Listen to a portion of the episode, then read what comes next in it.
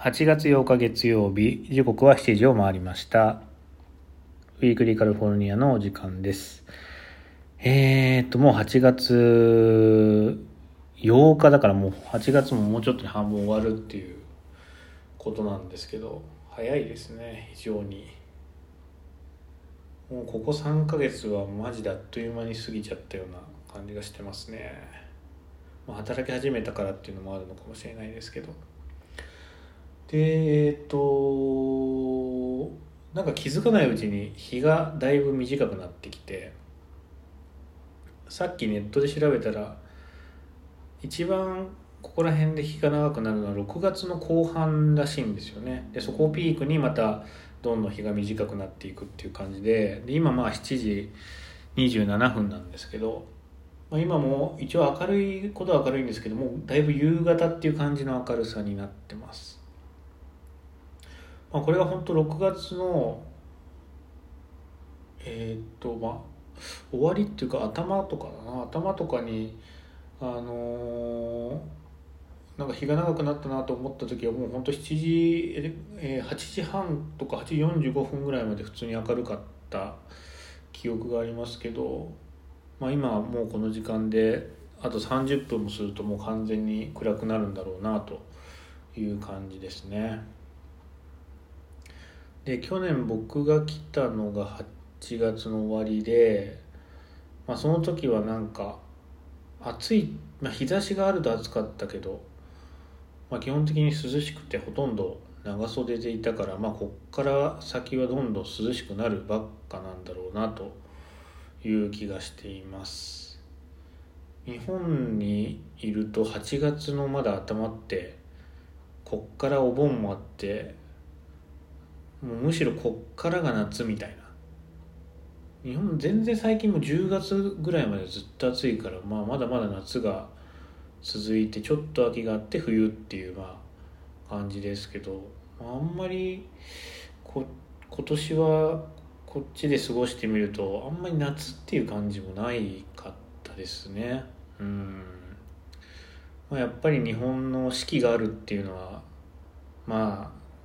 寝苦しいとかなんかそういう、まあ、愚痴みたいなのは言いつつもやっぱいいなと、うん、思いました。はい。ということで今週も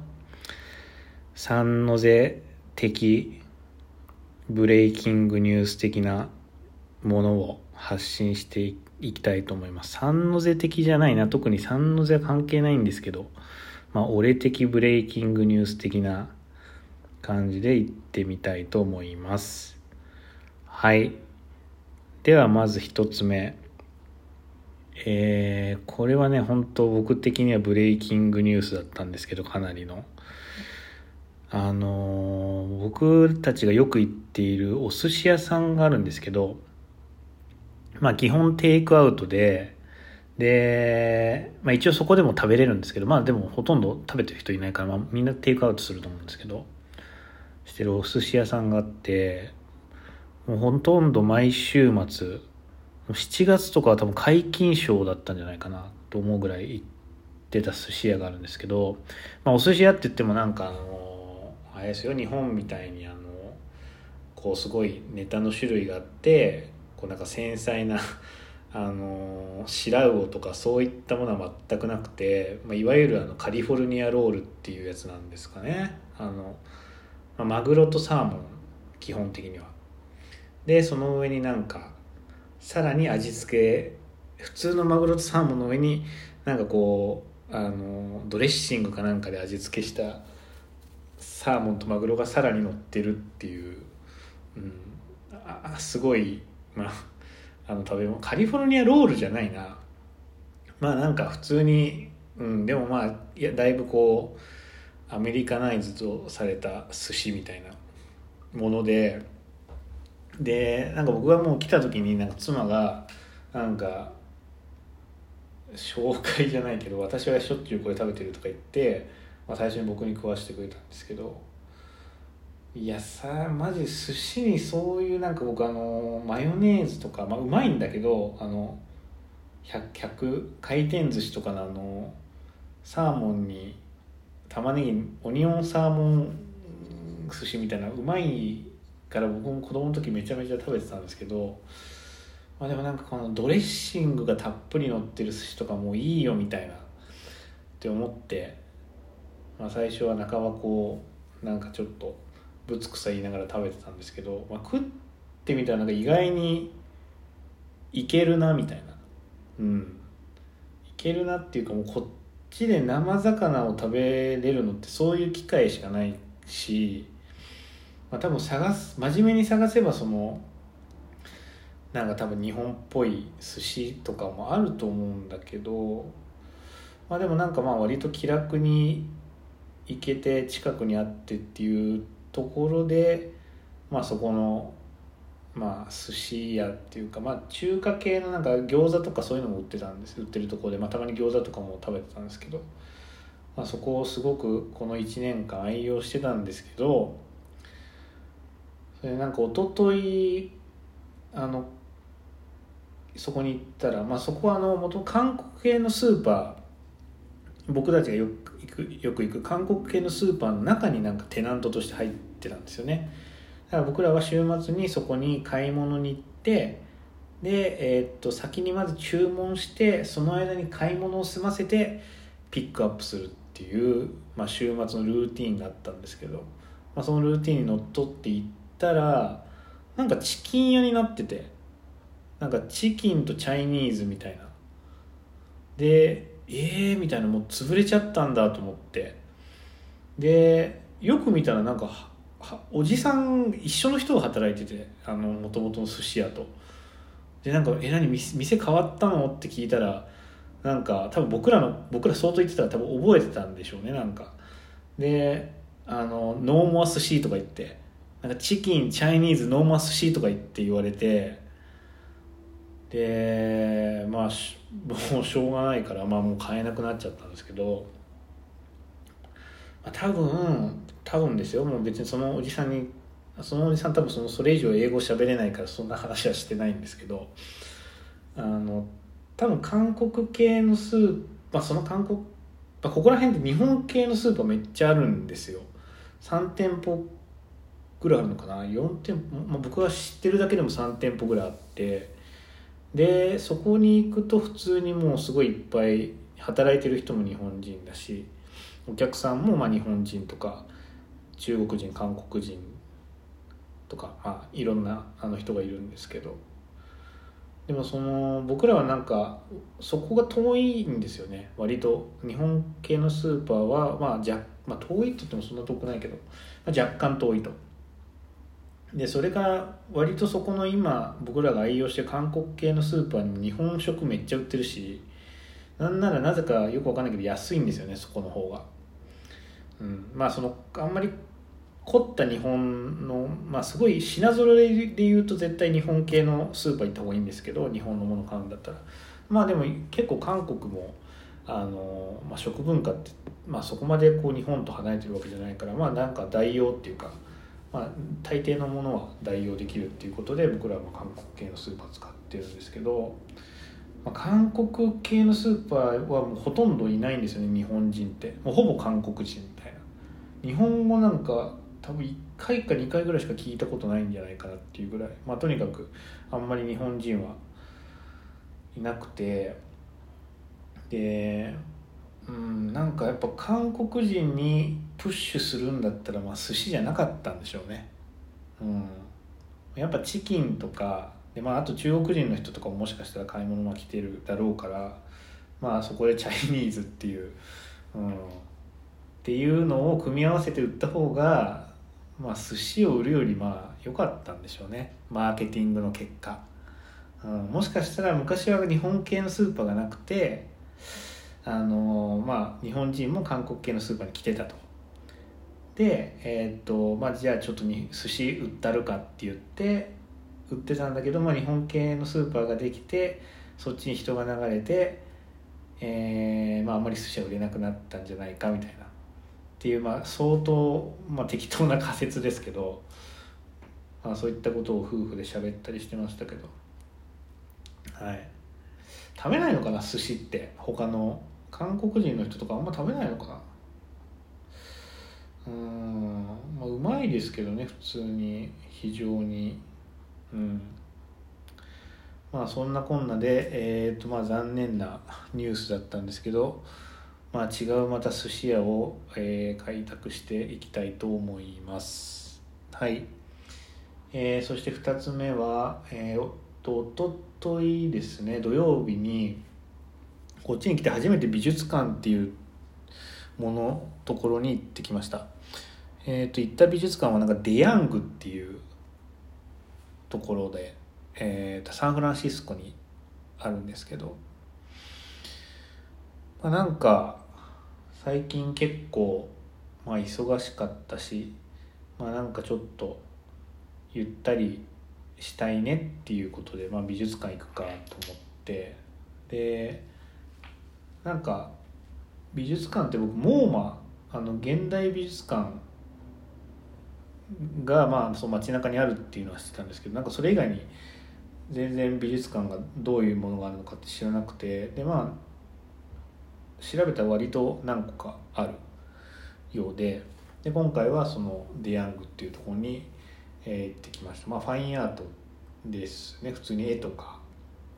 あの彫刻とかが置いてある、えー、と美術館です。で、まあ、周りにあのなんか科学科学館とか植物園みたいなところもあって、まあ、すごいいいところです。ゴールデンステートパークっていうゴールデンステートパークだったかゴールドステートパーク？ゴールゴールデンステートパーク？うん。まあみたいな。あのまあ、公園？大きい公園の中に、えー、とある美術館です、まあ、その中にいろいろあるのかな？植物園とかその科学館っていうのがまあ全部いろいろ集結してると、うん、ですごい雰囲気も良くて、まあ、あの散歩したり遊んでる家族連れなんかもいたりして、うん。まあ、ちょっと曇ってたから残念でしたけどまあでもあのいい感じの雰囲気のとこでしたね、うん、で、えーとまあ、特に何もしあの詳しいことは調べずに行ったんですけどどうもなんかあの土曜日は無、えーとまあ、ここら辺に住んでる人は無料らしくて。で1人当たり15ドルなんですけど入場料が。でたまたま土曜日行ったらまあ無料っていうことで、まあ、それは非常に良かったですね。はい。でえっ、とまあなんか、まあ、基本的に常設展を見て一応なんかあの特別展示っていうのでなんかオバマ元大統領夫妻のポートレート展みたいなのがあのやってて。でおおと思っていろんなこうオバマ夫妻のあのこうまあ顔というか あのいろんなアーティストが描いたオバマ夫妻の、まあ、絵とか、まあ、そういうあと写真とかがなんかこう飾ってあるのかなと思って。で行ったらなんか意外におあのそれぞれ1枚ずつしかなくて 大きいあの、うん、ポートレートでえーっと、うん、なんか僕ちょっとあまりよく知らない人だったんだけど、まあ、有名な人なのかな？が描いた、えー、とポートレートっていうのがまあ1枚ずつあってでなんかちっちゃい部屋みたいなところに人がうじゃうじゃ集まってその2枚を見るっていう感じで、うん、まあちょっと思っていたのとは違いましたけどまあでもうん。まあよよかったというかはい。うん。まあよかったよかったんでしょうね。はい。でもまあ一番心に残ったのは僕あんまりちょっと絵とかよくわからないというかまあ美術館行くのはなんかこう場所として結構好きなんですけど、うん、割とあの時間を忘れて楽しめる方ではあるんですけど、まあ、ただなんかそのこう絵をなんか理解する的なことは全然僕はあんまりできなくて、まあ、あんまりそのアーティストのこととかもあの詳しく知らないし、まあ、あの普通に解説とかもあまり読まないし、まあ、見てすごいなと思って終わっちゃうんですけど今回なんかちょっと遠くから見ただけでなんかめっちゃオーラを感じるものが置いてあってなんかそれ熊の置物だったんですけどなんかあの熊その熊の後ろ姿を僕4メートルぐらい後ろからなんか見てるだけでなんかああのよくわかんないけどあの置物やばいなと思ってでえー、っと、まあ、回ってみたらあ、まあ、回ってその顔の方から見たらなんかもうなんか結構すごいんですよ。すごいっていうか、うん、なんかオーラを感じるんですよねなんか。あの「ハンターハンター」ちょっと読ん読んでない人は分かんないかもしれないんですけどなんか主人公たちがなんか行っていうあのまあ特殊技みたいな、まあ、その念っていう特殊技を、まあ、特殊ななんかこう体から発するオーラをこうコントロールする力みたいなものを使って目にそうあの自分のオーラを集めること行っていうんですけど、まあ、その行をすることによってこう、まあ、いろんなあのオーラを見れるみたいな、まあ、そういう技があるんですけどなんか僕も本当行が使えたのかなっていうぐらいなんかそのクマにはあのなんかオーラを感じてで、まあ、妻はいや全然感じないって言ってましたけど で何がすごいいいのか分かんないとか言って言われましたけど、僕は、まあ、のすごいなと思って、うん、みたいななんかそれハイハイダ族ハイハイダ族かな？ハイダ族っていうところの人のなんかあの無名のアーティストが無名かはしんないけどまあでもハイダ族アーティストって書いてあるかななんか。うん。だからまあ別にそんな有名じゃない人がなんかどっかのコミコミュニティのために作ったなんかクマみたいな、うん、感じででなんかその読んでたらなんかアンディ・ウォーホルのパーソナルコレクションだったこともあったって書いてありましたね。うん。アンディ・ウォーホルも何か感じちゃったのかもしれないですね。そこのそのクマに。うん。はい。まあなんかその後ネットで写真調べてみたら、まあ、ネットで写真調べるとそんな大したことないように感じるんですけどまあでもなんかその美術館で見た時はなんかおおすげえなーって思いましたね。なんか怖かったですね、うん、ちょっと鳥肌が立つみたいな感じで。はい。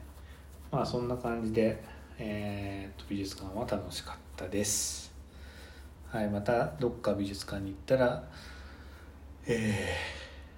ー、どっか美術館にまた行ってみたいと思います。はい、えー、っと3つ目。えー、っと何言おうと思ったんだっけ？あそう。あのなんかアメリカ人ってアメリカの家庭ってなんかちょっとこれまた聞きなんであんまり覚えてないんですけど80%か70%か90%かちょっと忘れちゃったんですけど、まあ、かなりの家庭がバーベキューセットバーベキューグリルっていうのかな。を持ってるらしいです。あのまあこう蓋付きのこう肉を外で焼ける、まあ、機械。で確かにどこに行ってもっていうか、まあ、あのホームデポみたいなホームセンターに行ったらもう入り口のとこにもうそれがめちゃめちゃ並べられてて、まあ、シーズンかな、まあ、あの暖かくなってきて外でこう肉食うぞっていうシーズンになったらもうそれがバーって並べられててまあ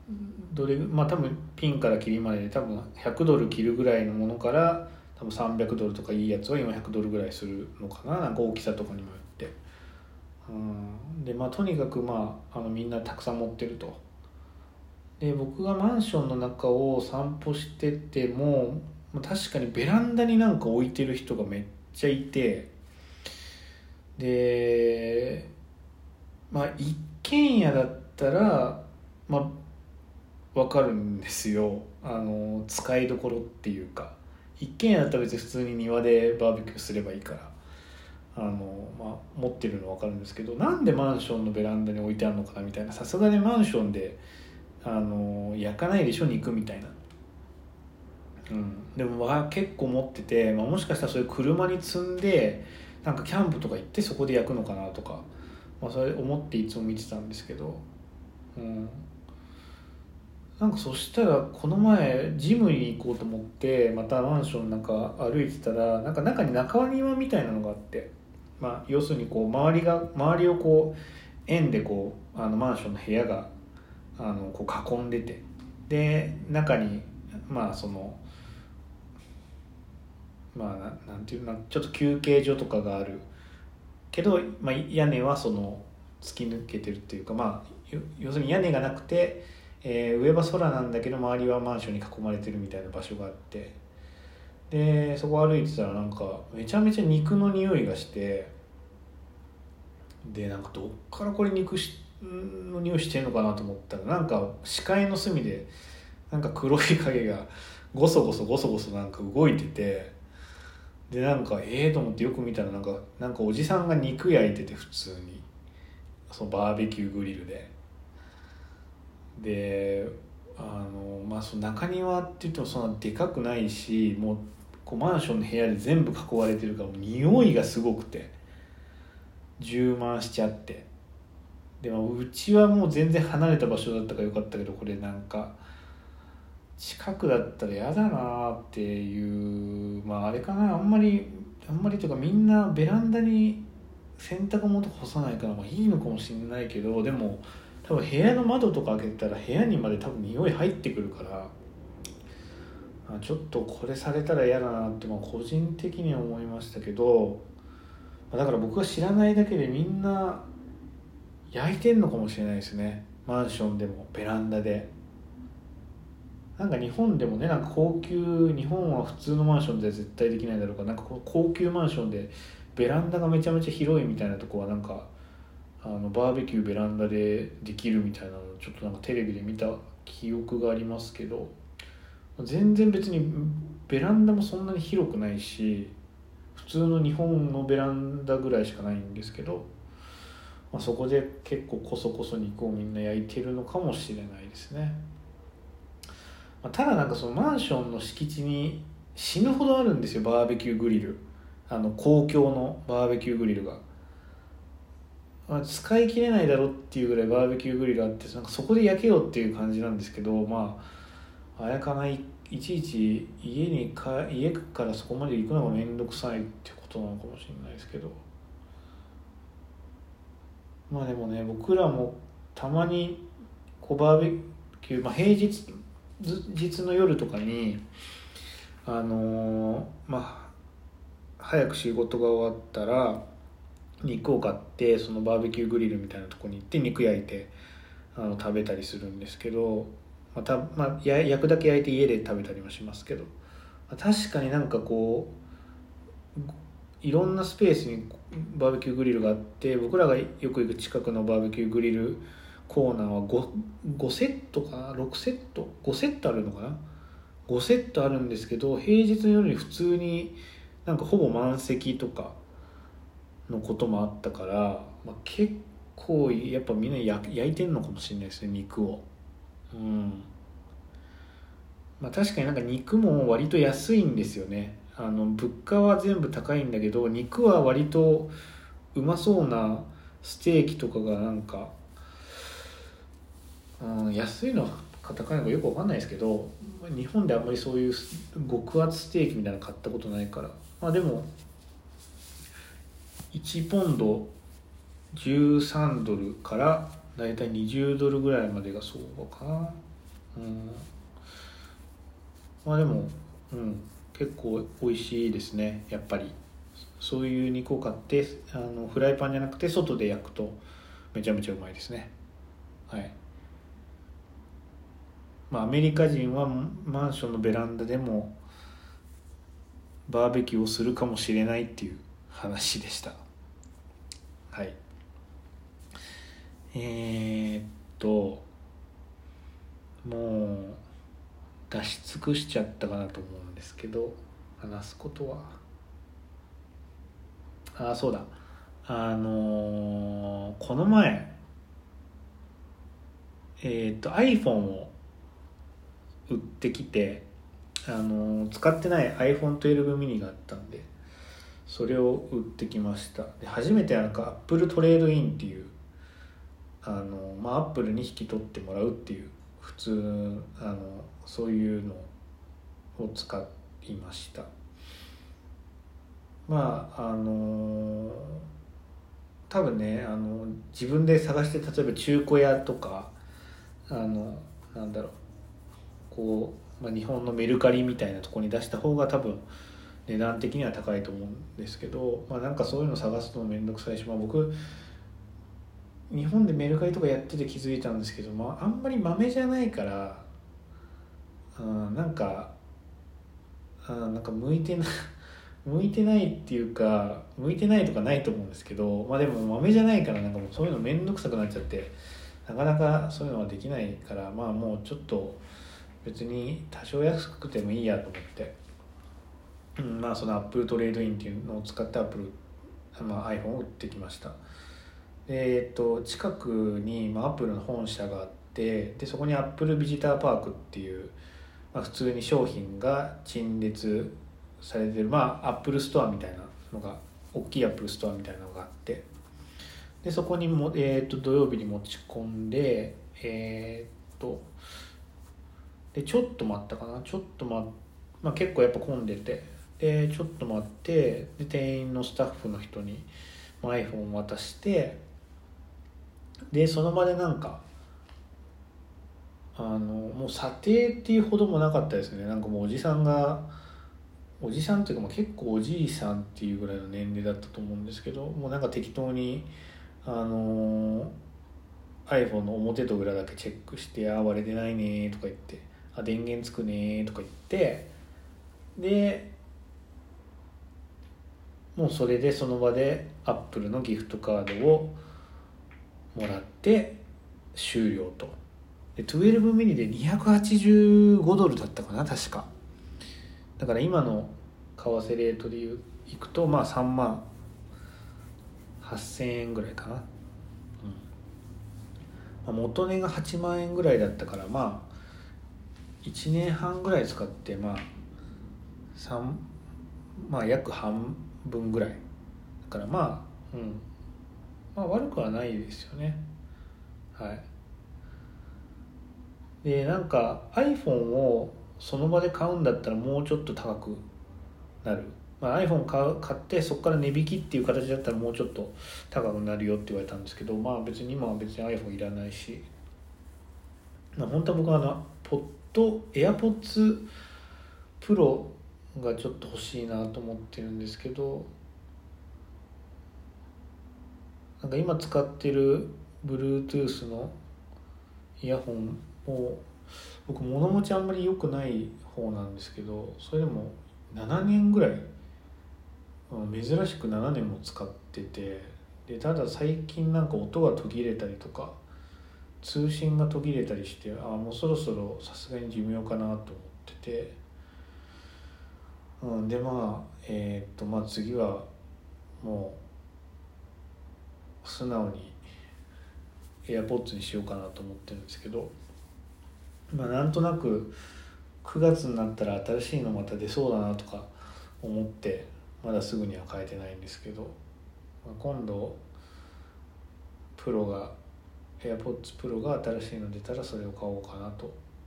思ってます。はい。あとはねあとはあ最近まあ、筋トレをしていてでやっと、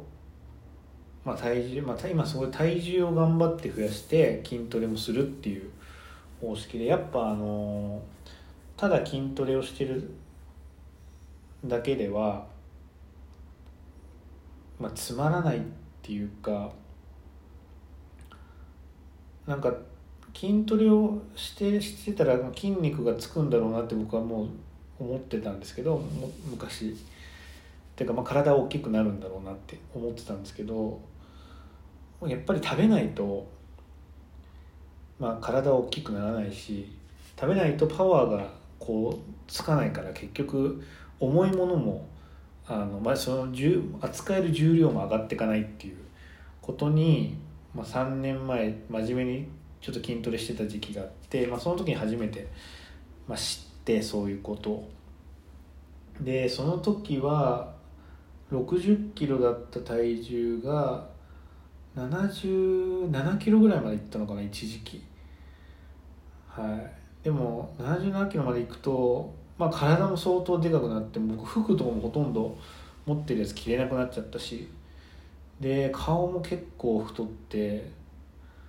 でまあただまあ自分的には結構あの体が大きくなったから満足してたんですけど、まあ、それでもなんか結局コロナかな？コロナが始まってなんかジムとかも行かなくなってでそうすると結局食の量とかも減ってきてであっという間に体重が落ちてでうんとまた結局60ぐらいまで戻っちゃったのかな？60ぐらいまで戻っちゃってはい。っていう感じだったんですけどまあで最近またあの、まあ、77までいかなくていいんですけど、まあ、70キロぐらいまでしてしっかりあの、筋トレして、まあ、顔は太らないように体だけ大きくっていうのを、したいなと思って今一生懸命やってるんですけど。まあなんかなんで筋トレしてるかっていうとまあ別に健康のためっていうのもあるんですけどなんか最近服を買ってでなんかやっぱあのまあいろんな服があるけど、まあ、僕が好きな服ってある程度ちょっとがたいがあった方がかっこよく着れるのかなと、まあ、最近思っていて。でまああの10年ぐらい探してた、まあ、アイテムを最近やっと買ってで、まあ、買ってというか、まあ、買ったはいい日本で買ってネットで。日本で買ってで9月に友達が来るんでその人に持ってきてもらおうかなと思ってるんですけどだから、まあ、そのあのまあ革ジャンなんですけど革ジャンが届くまで体を鍛えてで万全の状態でもうそれを着ようかなみたいな迎え入れようかなっていうふうに思ってせっせと今筋トレに励んでるんですけどちょっと気のせいかもしれないんですけどまだあのその革ジャン手元にも届いてないんですけど若干飽きてきたなっていう うん気がしていて今ちょっと焦ってますね。うん。まあそんなに安い買い物ではなかったのでちゃんと着たいなと思ってるんですけどなんかもうこう買うまでは僕それも結構1年ぐらい欲しいなと思ってて。でえー、っとまあ今年も同じ型のものが出るっていうことで。もう日本に帰って本当は買いたかったけどもう日本に帰った時になくてもう一生買えないとかってなったら僕多分後悔するなと思ったから。まあ多分大丈夫だろうということで、まあ、試着もせずに初めて試着せずに買ったことってほとんどないほぼ初めてなんですけどまあ買って、まあ、でもそれぐらい久しぶりに欲しいなって画面越しでこれだけ欲しいなって思うの珍しいなと思って、まあ、何かの縁だと思ってもう買うことにしたんですけどうんなんか買って1週間2週間ぐらいはなんかもうなんていうのかななんかもう妄想でもうそれきたそれきた妄想でいつも眠りにつけるぐらい満足してたんですけどなんか3週間目ぐらいになるとちょっとさすがにあのそういう年通力みたいなのがなんか神通力みたいなのがなんかなくなってきてうんなんかちょっと、うん、熱が冷めてきてまあ不安ではあるんですけど、まあきっとねあの手元に届いたらさすがにあの多分すごい嬉しいと思うから、まあ、あと1ヶ月ちょうどその友達が来るまで1ヶ月ぐらいなんで、一生懸命筋トレして万全の状態で、えー、出迎えたいなと思います。はい。まあそんなとこですかね。うん今回は。はい。じゃあ最後にラッキーアイテムのコーナーです。えっ、ー、とラ今回のラッキーアイテムは他方の水で作ったウォッカですね。えー、なんかどこの国にもなんかやっぱなんとかの水で作ったとかなんとかで汲んできた水みたいなのってやっぱどこにでもあるようで、まあ、タホタホ湖っていう僕あんまりいい思い出ないんですけどタホ湖に。あのタホ湖っていうこうまあ山のネバダ州とカリフォルニア州のあの州境あネバダだったかな？ネバダ？あそうかネバダかな？確かネバダとカリフォルニアの州境にある、まあ、あの湖があってでまあ冬もな冬はスキーとかで、えーまあ、スキーリゾートみたいな感じで夏もすごい湖が綺麗でまあウォータースポーツとかを楽しめる、まあ、避暑地みたいな感じのところで、まあ、僕らもあの去年年末に行ってきたんですけど、まあ、そこのタホで汲んだ水、まあ、タホ湖ってあれだかな？ゴッドファーザーの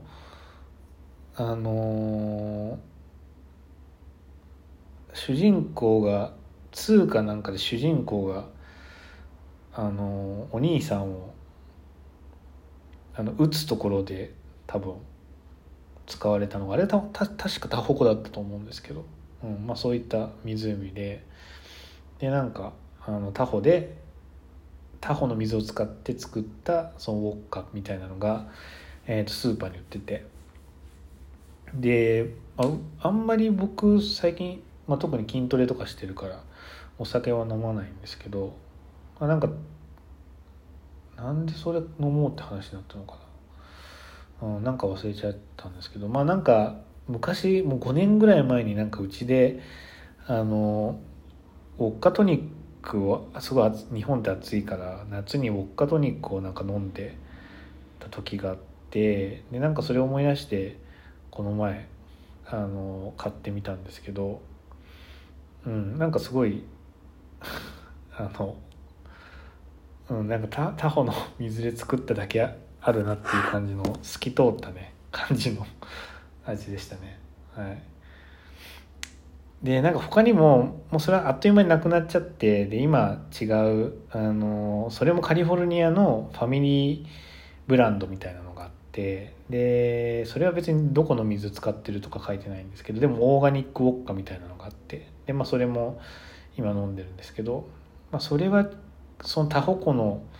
やっぱね水に比べで作ったそのウォッカに比べるとちょっと甘ったるいんですよね。うん。やっぱタホ湖のすっきりさがないっていうか。は